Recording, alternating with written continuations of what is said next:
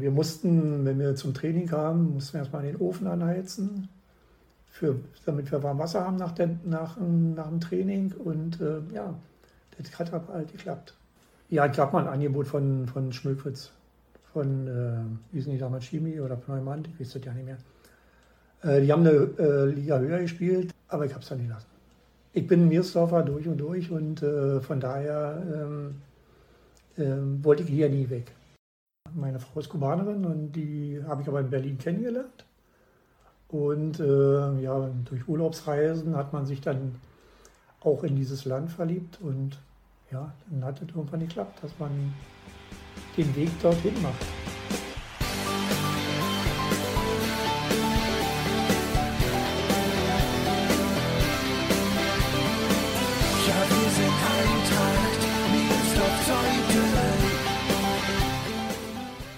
Und damit herzlich willkommen zu Die Eintracht im Ohr, dem Podcast des SC Eintracht Meersdorf-Zeuthen. Den ihr da eben gehört habt, der wohnt rund 8500 Kilometer Fluglinie vom Wüstemarker Weg entfernt und ist der Eintracht trotzdem ganz nah. Stefan Schütze war vor allem in den 80er Jahren einer der besten Stürmer der Eintracht. In manchen Spielzeiten erzielte er rund die Hälfte aller Tore. 2018 wanderte er nach Kuba aus, hält sich aber weiter auf dem Laufenden, schon wegen seiner beiden Neffen, die eine bedeutende Rolle bei uns im Verein spielen. Wer die Neffen sind, warum er überhaupt nach Kuba gegangen ist und wie er die 80er und 90er Jahre bei der Eintracht erlebt hat, das alles und noch viel mehr erzählt uns Stefan, der gerade zu Besuch in seiner Heimat ist, in dieser Episode.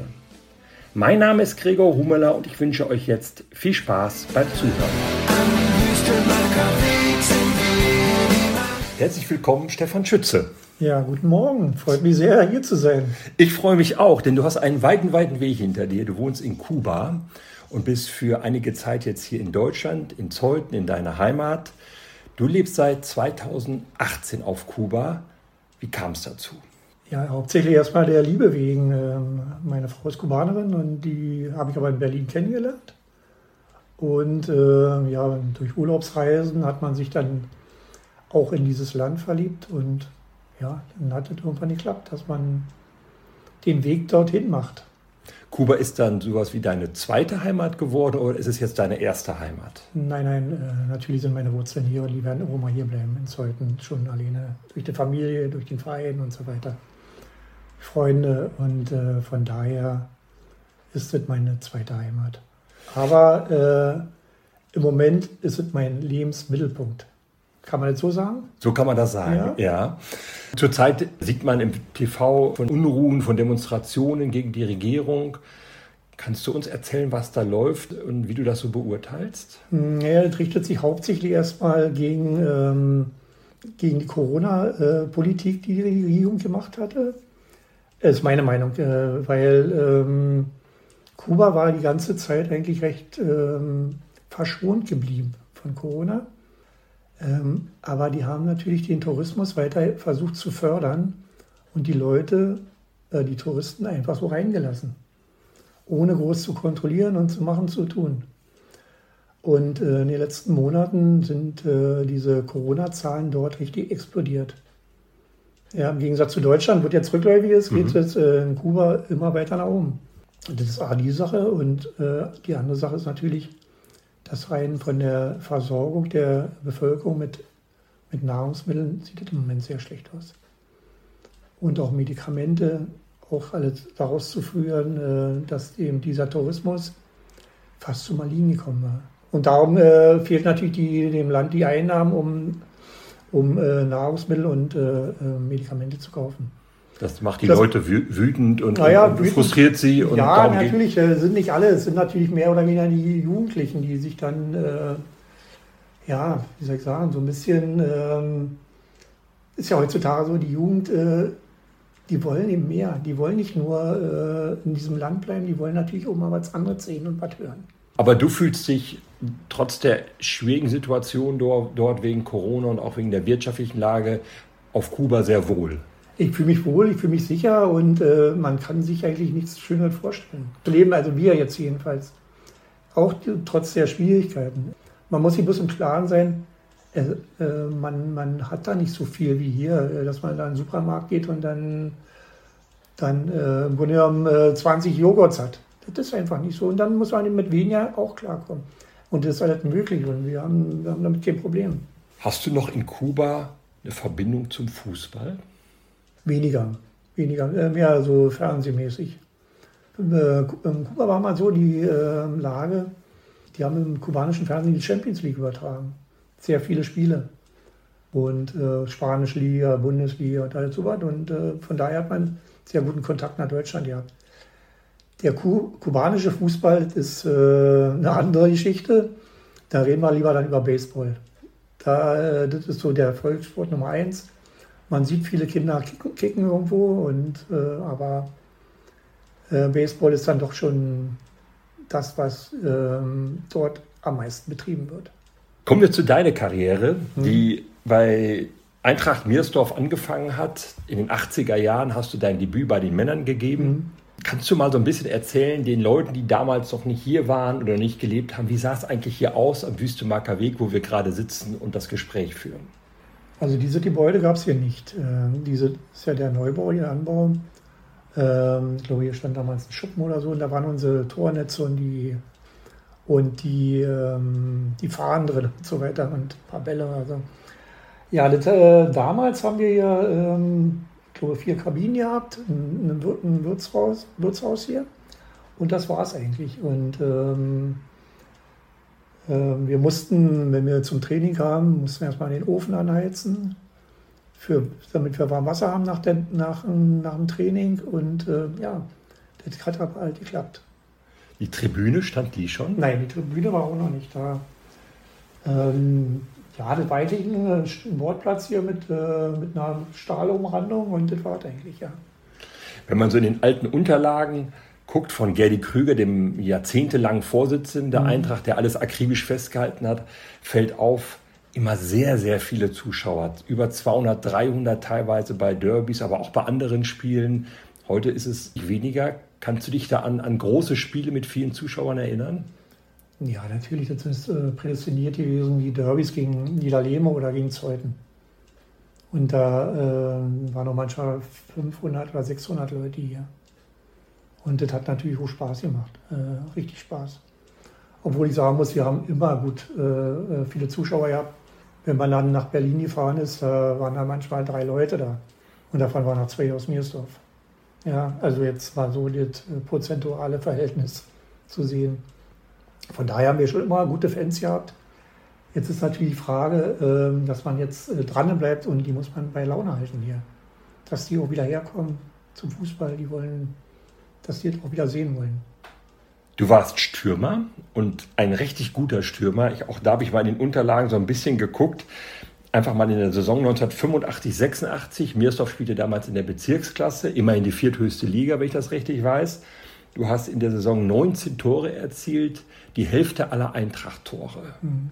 War, war sehr schnell gewesen und ähm, ja, hatte natürlich auch gute, äh, gute Mitspieler, die mich dann auch eingesetzt haben, so wie, wie Stürmer dann braucht. Ich war ja kein zentraler Stürmer, ich war Außenstürmer. Und dann hat man ja doch den Weg ein bisschen länger zum Tor als der, der Center, sag ich mal. Kannst du so ein paar Mitspieler mal nennen von damals, dass wir mal über so ein paar Namen spazieren? Ja, natürlich. Ähm, das ist erstmal, fangen wir mal an mit Frank Robbel. Das ist ja auch so eine richtige, der richtige Sturm in der Brandung gewesen. Also der, ein Riesenmann, ein, ein Hühne. Und der hat auch viele, viele Spiele entschieden damals dann haben wir hier Norbert Kutte-Welzel, das wird der Begriff sein. Heute Trainer in Wernsdorf, ja, Ureintrachtler. Ja, genau. Und äh, hier mein Stürmerkollege Uwe Rother, der Center. Ja, das hat schon, hat schon Spaß gemacht mit denen. Also, da sind natürlich noch viele andere, aber das war so der, der, ähm, die, die große, große Achse damals in den Anfang der 80er Jahre oder wo ich angefangen habe hier. Wenn ich mal so weiter über deine Statistik gehe, also 85, 86, 19 Tore, 86, 87, 17 Tore, in der Saison darauf wieder 17 Tore, immer so fast die Hälfte aller Tore gemacht. Hattest du auch mal Ambitionen, höher zu spielen, in einer höheren Liga? Gab es vielleicht mal Angebote? Ja, es gab mal ein Angebot von, von Schmökwitz, von, äh, wie sind die damals, Chemie oder Pneumant, ich weiß das ja nicht mehr. Äh, die haben eine äh, Liga höher gespielt, äh, Trainer war dort Achim Sigusch, alter Unioner, und, ähm, aber ich habe es dann nicht lassen. Ich bin Miersdorfer durch und durch und äh, von daher ähm, ähm, wollte ich hier nie weg. Und mir machte lieber Fußball aus Spaß zu spielen, als für, für 30 Ostmark damals im Monat. Ich weiß ja nicht, was die bekommen haben. Ja, Geld hat für mich keine Rolle gespielt in dem Moment. Das ehrt dich sehr. Ja, danke dir. War denn nach dem Spiel, habt ihr dann noch zusammengesessen in der Kabine oder hier was zusammen gegessen mit den, mit den Frauen oder wie, wie ging das dann weiter, wenn ihr so, so ein Spiel beendet war, weil der Zusammenhalt, den, weil du den gerade angesprochen hast? Also wir haben hier ähm, nach den Spielen wirklich, äh, dann kam eine Kiste Bier in, in, in die Kabine. Auch wenn wir manchmal äh, verloren haben, äh, gab es trotzdem, kam irgendein Fan, hat eine Kiste Bier reingestellt. Dann wurde getrunken, wurde ein bisschen gequatscht. Äh, wenn wir mal gewonnen haben, haben wir gesungen. Dann kam Lothar Eveleit rein. Er kam als Vorsänger und dann, äh, ja, dann wurde gesungen und das wurde gesungen. Problem war bloß immer, wir haben sonntags gespielt und wir mussten Montag arbeiten gehen. Es war manchmal schwierig, da rauszukommen. Also es ist wirklich, ja. Okay. Mhm. Mal einen Arbeitstag verpasst wegen der Eintracht? Ach ja, mein Gott. Ähm, dann hat man ein grüne Buch genommen, ist zum Doktor gegangen und äh, grüne Buch ist unser SV-Buch gewesen in der DDR. Hast du vielleicht mal ne, gehört von. Und dann sind wir zum Arzt gegangen und dann haben wir mal halt blau gemacht, ja. Gut. Du hast dann auch die Wendezeit hier erlebt in Zeuthen und auch bei der Eintracht. Es war, glaube ich, eine etwas schwierigere Zeit, weil die Leute natürlich auch noch viele andere Dinge jetzt im Kopf hatten, außer dem Fußball. Kannst du dich so an diese Zeit erinnern, wie das bei dir so war? Naja, die äh, Wendezeit war natürlich so, dass die Leute ähm, haben erstmal auf sich geschaut in dem Moment. Jeder musste erstmal richtig Geld verdienen, um, um das alle zu, zu finanzieren, ihr, ihr Leben zu finanzieren, zu, zu ordnen. Dann sind äh, Betriebe kaputt gegangen, Arbeitslosigkeit und und und. Da waren natürlich Sachen dabei, hat man vorher nie dran gedacht. Das hat sich natürlich auch beim Fußball dann äh, ein bisschen niedergeschlagen. Einige sind weggegangen äh, in andere Orte oder nach, nach Westdeutschland rüber zum Arbeiten und äh, waren nur am Wochenende hier. Konnte man halt verstehen, musste man verstehen. Ja, und von daher ähm, war es eine sehr schwierige Zeit. Auch für den Nachwuchs, glaube ich, hier in Mirsdorf. Ähm, die Nachwuchssache, da war auch so geburtenschwache Jahrgänge im Vorfeld, dass dann das wirklich hier so gefehlt hatte. Es kam dann ja auch kurz nach der Wende die Fusion, 1991 ja. wurde sie vollzogen, also in diesem mhm. Jahr 30 Jahre her. Warst du ein Befürworter oder gehörtest du zu den Gegnern dieser Fusion? Nee, ich war ein Befürworter, weil äh, für mich geht es äh, bei so einem Verein, in dem, wo wir uns hier befinden, es geht hier nur ums Ganze. Vor allen Dingen auch um den Nachwuchs der Nachwuchs ist für, für mich, ich habe selber keine Kinder, aber äh, das äh, hält den Verein am Leben. Da gibt es ja genug schlechte Beispiele hier in der mhm, Gegend, äh, ja. die so eine Retortenvereine, die sich die Leute ranholen und äh, keinen Unterbau ja, haben. Keinen Unterbau haben, genau, keine, keine Substanz. Und das haben wir eigentlich immer gehabt. Und äh, auch damals schon. Und das ist wichtig. Das heißt, dann war es für dich auch kein Problem, dann für den SC Eintracht Meersdorf-Zeuthen mhm. zu spielen, wie er dann hieß ich sag mal so die 90er Jahre, wenn man da mal so schaut, das waren jetzt sportlich nicht so die herausragenden Jahre. Ich glaube, man tut keinem weh, wenn man das sagt. Das waren schwierige Zeiten auch für die Eintracht. Ihr habt in Berlin gespielt, irgendwo in der Kreisklasse, Kreisliga. Das mhm. war vielleicht nicht die allerschönste und allerbeste Zeit in deinem Fußballerleben. Ist das richtig? Ja, ja, es war schwierig gewesen. Ähm, wir waren eigentlich, ähm, von Anfang an waren wir äh, erstmal eine Klasse zu hoch eingestuft worden muss man im Nachhinein sagen. Und dann äh, ist es natürlich schwierig, wenn man jedes Jahr oder jede, jede Woche an äh, gegen den Abstieg spielt. Äh, das ist schon schwierig. Aber äh, man hat trotzdem auch Highlights bei gehabt, wenn man so große Mal geärgert hat. Ja, und dann äh, so eine Leistung kann man natürlich nicht jede Woche äh, oder konnte man nicht jede Woche abrufen. Aber wir haben es geschafft. Und das hat natürlich am meisten Spaß gemacht. Das hat man dann gesehen, dass wir eine Einheit waren. Eine Einheit wirklich als Mannschaft. Und Zieht sich das so durch deine ganze Eintracht-Karriere, dass du immer das Gefühl hattest, wir sind eine Einheit, egal wo wir gerade stehen in der Tabelle und ob wir gegen den Abschied spielen oder um die Meisterschaft? Ja, im Großen und Ganzen schon. Ja, natürlich, jeder hat mal einen schlechten Tag, sag ich mal. Aber im Großen und Ganzen ähm, waren wir immer eine Einheit hier. Ja. Gibt es so ein Highlight in deiner Eintracht-Karriere, so ein Spiel, an das du sehr gerne denkst oder das dir so in, sehr stark in Erinnerung geblieben ist? Naja, gibt äh, ja bestimmt äh, Derby in Niederlehme äh, oder gegen Niederlehme in Niederlehme. Ich glaube, da hätte ich äh, zehn Tore schießen können. Wie viel sind es gewesen dann? Ich weiß es nicht mehr, zwei oder drei. Wir haben okay. 4-0 gewonnen und äh, äh, die Leute haben draußen nur noch den. Ich, war, ich stand, glaube ich, fünfmal alleine vor dem Torwart. Ja, und habe es einfach nicht geschafft, reinzuhauen. Ja, und das ist natürlich eine Sache, ja, das vergisst man nicht, aber war trotzdem schön, wir haben dort gewonnen. Gab es damals dann in den Derbys auch so richtig, ging es richtig hoch her, auch, auch mit den Zuschauern, große Rivalität, auch ich sage jetzt mal mit Pöbeleien und ähnlichem? Ja, da, da kannst, äh, kannst, kannst du glauben, ja. Das ja. war schon, das hat jetzt schön ausgemacht wirklich. Ja. Das waren äh, so die schönen Zeiten, die ja dann auch leider ähm, äh, abrangekommen sind, wo dann die, äh, wo wir dann nach Berlin, äh, in Berlin geblieben sind und ein Verein nach dem anderen hier rausgegangen ist. Und dann gab es diese Derbys nicht mehr. Und wir haben natürlich haben immer noch gute Zuschauer gehabt und eine Menge Zuschauer, aber lange nicht mehr so diese, äh, diese Pfeffer oder diese Salz in der Suppe, ja, was sowas noch ausmacht. Denkst du noch oft an deine aktive Zeit bei der Eintracht zurück? Ach naja, jetzt, wenn so ein Thema kommt hier mit dir, dass wir hier zusammensitzen, da denkt man schon mal dran, ja.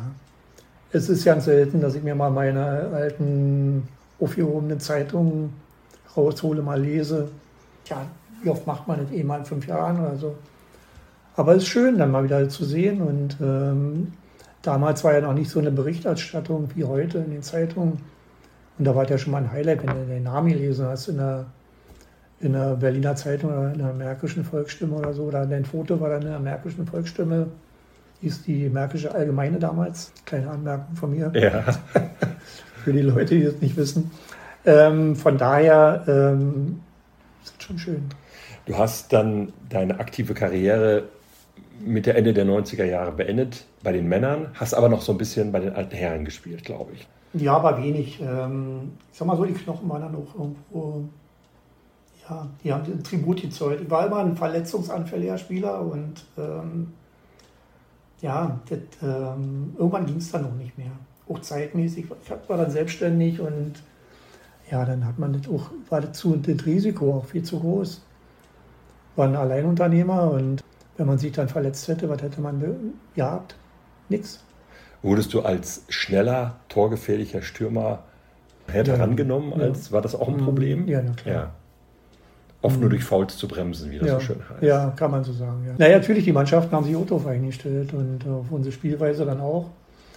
Und dann äh, hat man natürlich dann versucht, diese, diese Sache im Keim zu ersticken. Klar, das waren schon äh, teilweise große Sachen dabei, aber Gott sei Dank habe ich nie eine große Verletzung gehabt. Waren immer so muskulöse, muskulöse Probleme oder Adduktorenbereich. Das war ähm, ja schon oft dabei. Du hast sicherlich das Verdienst, deine beiden Neffen zum Fußball gebracht zu haben. Deine beiden Neffen sind Alexander Schröder und Christian Schröder, die Brüder, die heute Trainer der Brandenburg-Liga-Mannschaft sind. Ich glaube, dass die sich so dem Fußball verschrieben haben, das ist auch vor allem dein Verdienst. Na, bei Christian auf jeden Fall.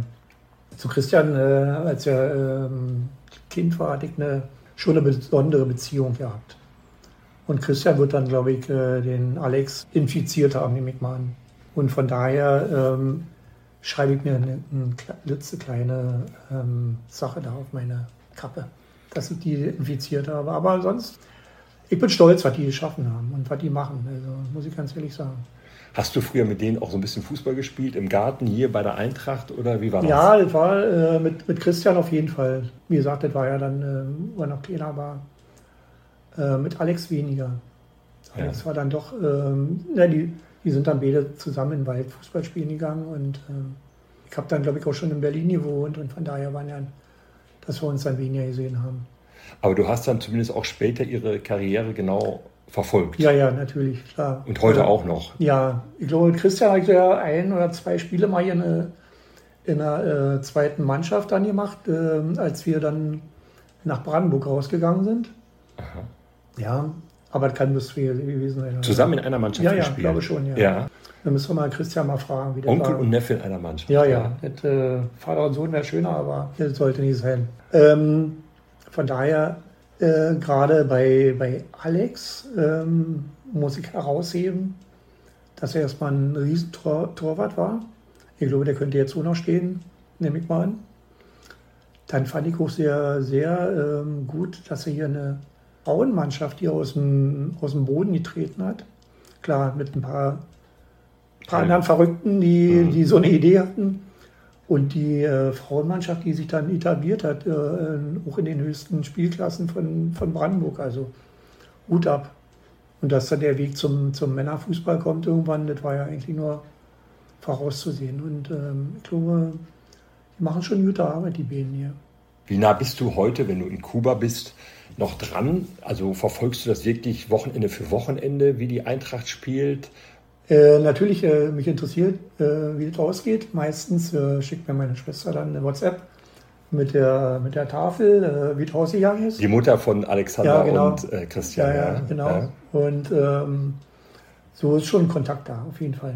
Und ansonsten wird dann, ähm, wenn ich dann mal im Internet bin, für längere Zeit, dann wird dann auch gelesen bei Sportbatzer oder so.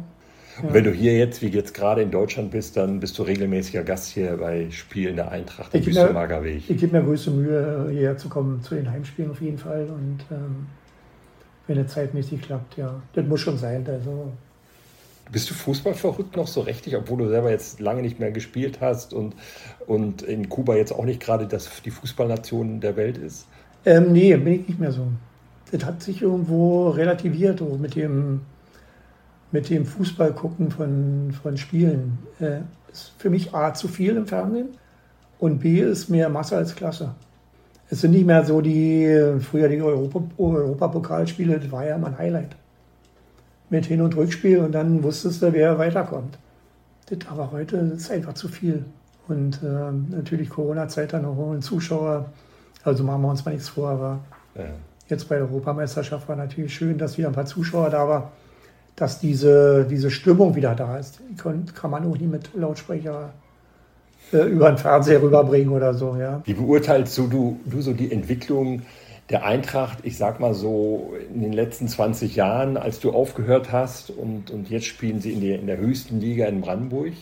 Das ist natürlich eine Entwicklung, die äh, war, war zeitweise sehr, sehr schnell. Wahnsinn, wie, wie äh, durch den durch die unterschiedlichen Ligen durchmarschiert sind. Und sich jetzt dann da oben zu etablieren, für unseren kleinen Verein, mhm. ist das schon eine große Sache, muss ich ganz ehrlich sagen. Interessant ist, du sagst für unseren kleinen Verein, du bist noch richtig nah dran. Ja, ja, ja, das wird auch immer mein, mein, mein Verein bleiben. Ja. Ich bin ja nicht hier gegangen, weil mich jeder rausgeschmissen hat oder so. Nein, ich bin einfach äh, aus freien Stücken habe ich mich ein bisschen zurückgezogen hier und dann ist gut. Aber trotzdem, mein Herz ist äh, rot-weiß. Wie lange wirst du jetzt noch in Deutschland bleiben? Ist das absehbar? Das kann ich jetzt noch nicht sagen. Hm, müssen wir erstmal die Entwicklung da abwarten und ähm, hauptsächlich Corona-mäßig. Aber wenn du dann wieder in Kuba bist, die Eintracht wirst du weiterhin verfolgen und im Blick behalten und vielleicht auch ab und zu mal beim Podcast reinhören. Ja, natürlich, natürlich und äh, auch auf die Internetseite und äh, na klar, das, äh, das, gehört dazu und äh, wird immer so bleiben. Vielen Dank, lieber Stefan. Das ist sehr spannend, hier zuzuhören. Das hatten wir noch gar nicht, einen Gast aus Kuba hier. wahrscheinlich wirst du auch der Einzige bleiben. Ja, wahrscheinlich, ja, das glaube ich auch. Mhm. Bleib der Eintracht weiterhin gewogen, bleib ihr treu und wenn wir dich dann hier am Büstemarker Weg sehen, freuen wir uns sehr, dich begrüßen zu können. Vielen, vielen Dank. Ja, auch dir vielen Dank, äh, dass ich mal die Möglichkeit hatte, ähm, ein paar Worte zu erzählen. Aber es gibt natürlich ein paar schöne äh, oder ein paar gute Menschen, die können auch mehr erzählen, glaube ich. Und die wirst du dann in deiner äh, nächsten Podcast wahrscheinlich auch mal aufsuchen oder. Ich nehme sie alle. Ja, ich nehme sie alle. Ja.